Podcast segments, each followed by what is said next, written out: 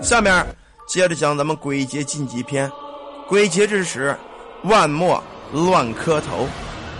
刚才有个朋友跟我说呀，说哥，那我看你庙磕头有错吗？我告诉他一句话，你错了，不是所有的庙啊都能磕头的，也不是所有的庙你都能拜的。例如这个关公庙啊，我给你打个比方，比如你是当老师的，你就没必要去拜这个关公庙，你可以去拜孔子。你拜关公就相当于拜错神。假如你是做手术的大夫，你是杀猪的屠夫，你是当警察的，或者你是黑社会的，你可以去拜关公。你拜孔子，孔子也不会保你的。孔子的思想叫仁义礼智信忠啊，你干这些人的就不能遵守仁义礼智信忠，所以你就属于拜错神。下边呢，给你们讲一个鬼节禁忌篇啊，关于磕错头拜错庙的。这个人啊。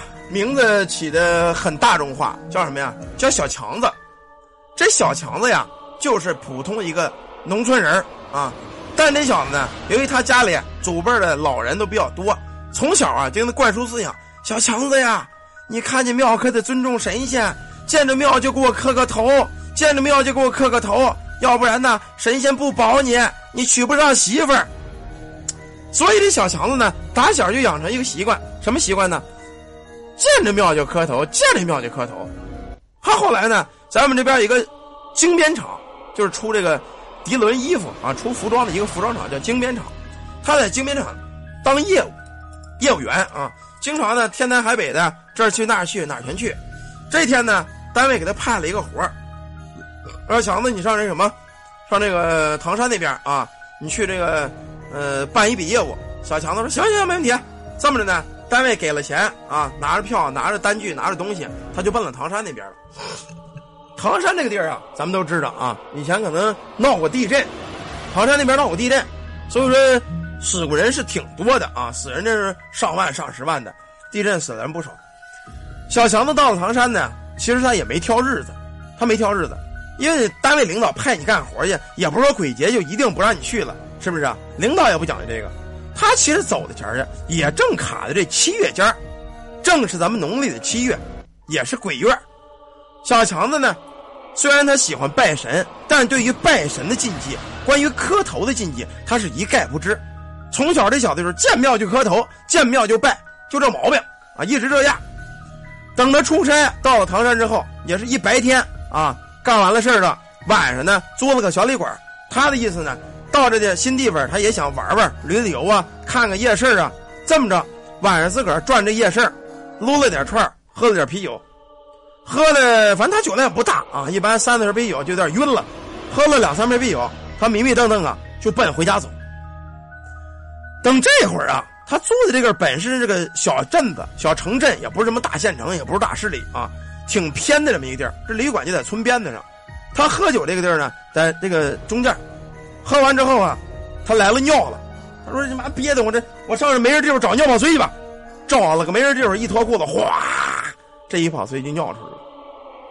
他是在墙根尿碎的。咱们人都有毛病啊，找一个背人地方，找一墙根去尿碎啊，都是这个毛病。他也在墙根尿。尿完了之后，他一看，哟，坏了，怎么坏了？打小他就拜庙，他一抬脑袋才发现，他尿碎的这个地儿是这么一个小庙。这个庙啊，特别的小。一人来高，宽下来呀，连两米都不到，也就一米半。在这个庙里呢，供着一个女神，这个神仙是个女的，哎，三十来岁漂漂亮亮，穿了一身红衣裳，这袖子抖了抖了的，当然是泥泥雕的啊，泥雕的塑像，拿着个手绢掐了个兰花指。哎呦呵，这实在是，哎呀，错了错了，你说我怎么能在庙墙上尿碎呢？太不对了，太不对了。当时别看他喝酒喝多了，但是从小拜庙拜惯了，他逢庙必拜。他一看这，哟，是实在对不起，这个这位女仙呐，这位女仙，我这喝点酒啊，你多原谅，多原谅。当时跪在小庙这，咣叽咣叽咣叽，磕了仨头。磕完头啊，迷迷瞪瞪，晃晃悠悠，起来就回了宾馆了。他办这个事儿啊，本来也不是说呃多着忙的事儿。两天之后，回到家了，回到家把任务交了之后，两天没什么事儿，三天四天五天都没事儿。可到了第七天，这小强子。上不了班了，病了，啊，也是，呃，发烧，迷迷瞪瞪，难受，都是这毛病，昏迷了。这家里一开始也是，当时找大夫看呢，找这看找那看，大夫说了，说这个不太好，你家这个检查了一遍，身上嘛毛没有，倍儿壮。大夫讲话比我还壮呢。你家这孩子事我真看不了，因为那个年代可能这个大夫也没有什么透视啊，什么 X 光啊都没有，啊都没有。这么着呢，小强昏迷了第三天了。这家里一想，老人从小教他拜庙，呀这不行，赶紧找找这庙拜一拜，土地庙拜一拜。村里呢也有土地庙，咣咣的拜土地庙去了，又烧香又又烧纸，还是没管用，还不好使啊。到最后啊，这家里一看不行了，找先生吧，因为农村人都信这些东西。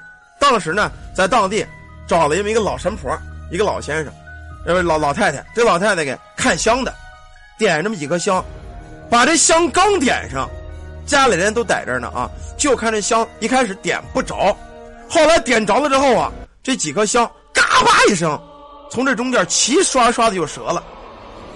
看香的人啊有规矩。凡是这种香刚一点就折了的，别看，有因果，你看不了。这老太太当时说：“你们走吧，你走吧啊，这病我看不了，看不了，看不了啊！”当时就把他们给轰出去了。这家人哟，这家当地这么知名大仙他看不了，这怎么弄啊？不行，还得找人。当时啊，跑到外村挺老远的一个村又找了一个老头刚一进门啊，这老头一看他这个孩子，就说：“说你这孩子你带走吧，我不看，不看，不看，不看，不看。”当时直接就没看，啊，直接没看。这家人一看这也不看，当时找了四五个先生啊，一看开门全是叫抬走，看不了，不看不看啊。最后找来找去啊，又找这么一个知名的先生。进门这父母二话没说，咣叽跪地下了。先生啊，你今儿要不给我们孩子看，我们两口子就死在你这儿。当时就死在这儿，啊。这他妈家人一看，这个老先生一看，说这么着，你别别着急，你先起来起来，我先看看孩子情况。把孩子给抬到屋去了，一看，哎呦，哎呀，你家这个孩子呀，纯粹是自找啊，自找啊啊！这事儿弄的，说怎么办呢？说先生到底怎么回事吧？你给说说吧。最后啊，这先生说了，说你这个肯定找过很多人看，人家都不给你管，对不对呀？但是对事事都不给你管，你儿子结了因果了，你儿子拜错了神，拜错了庙了，跟他妈人家女鬼定了明亲了，你知道吗？这是你儿子自愿磕的头，三拜九叩，大礼一成，娶人为妻。这事谁能管？阳间这些先生谁能拆散阴阳之明亲？而且是自愿的。这要我们不知道啊，这没定过这事啊，没定过，没没没，绝对没有。这先生说不对，肯定是有啊。他就问说：“你们孩子前段上哪没去没去啊？”他去了，去哪儿了？他上唐山出了趟差，回来就病了。你这么着吧。我光说你们也不信，现在赶紧问问他们厂子，他去哪个地儿，咱们带着他到当地去。那家人一看也不能不花钱了啊，跟厂子一打听，在唐山某某的一个县城一个小镇子上，啊，带着儿子一帮人上了车，就开车奔那儿去了，雇了一辆车，到当地啊扫来扫的去，他扫的什么呀？既然是磕头，他们家人也知道这个儿子好拜庙。看见庙就磕头，看见庙就磕头，他就扫听当地这个镇子上有没有什么庙。一开始镇的时候说这没有什么庙啊，不知道没有啊。后来扫来扫去呢，有一个老头哎，知道，这有有一个小庙，小庙，呃，那小庙咱在哪块说你们去看看去吧。结果当时去看去了，一看呢，真有这么庙。老乡一看，行了，找了，找了，找了，你儿子就跟他定明亲。他父母也纳闷说老先生啊，你眼花吧？这个明明是个庙里的仙女啊！这老头说了：“仙女，谁告诉你是仙女啊？谁告诉你有庙就是仙女啊？你知道这叫什么吗？”那家人说：“我们哪知道啊？你这么说，找人扫扫去。这庙谁立的？这庙是私人立的，找人问去吧。”当时在当村老乡你问问：“这庙谁的？这庙谁？”一问，哎呦，问着了，是当地的一个富户，特别有钱的一个主啊。家里头呢，这个庙是为什么立的呢？他们家以前有一姑娘，有一姑娘。搞对象，但是没搞成。这姑娘想不开，她自杀了。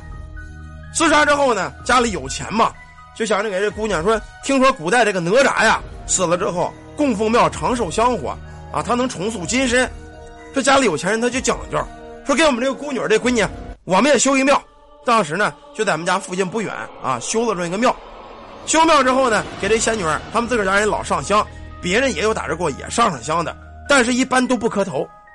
知道吗？都不磕头，磕头没关系，女的磕也没事啊。这小伙子在这尿了泡尿，咣叽咣叽在这磕了仨头。老先生说了，你家孩子必然在这拜的庙磕的头，跟这女的三拜九叩，形成大礼，阴阳冥婚已成。我现在已经也办不了你事儿。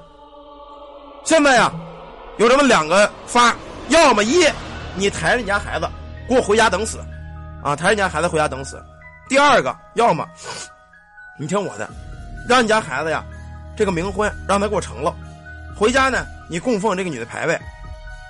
我给你想招，把这个小庙的这个女鬼这个魂魄啊，直接给你弄到家去，请到家去，你让他跟他结婚，这样呢，他能多活个十来年，但他也活不长，除非他有大的阴德，他干过大好事他能活得长。要没有大阴德顶着啊，他这跟这个女鬼结婚之后，阴气入体，活不过十年。这家人一听，甭管怎么着说吧，活十年总比他妈的当时死了强啊。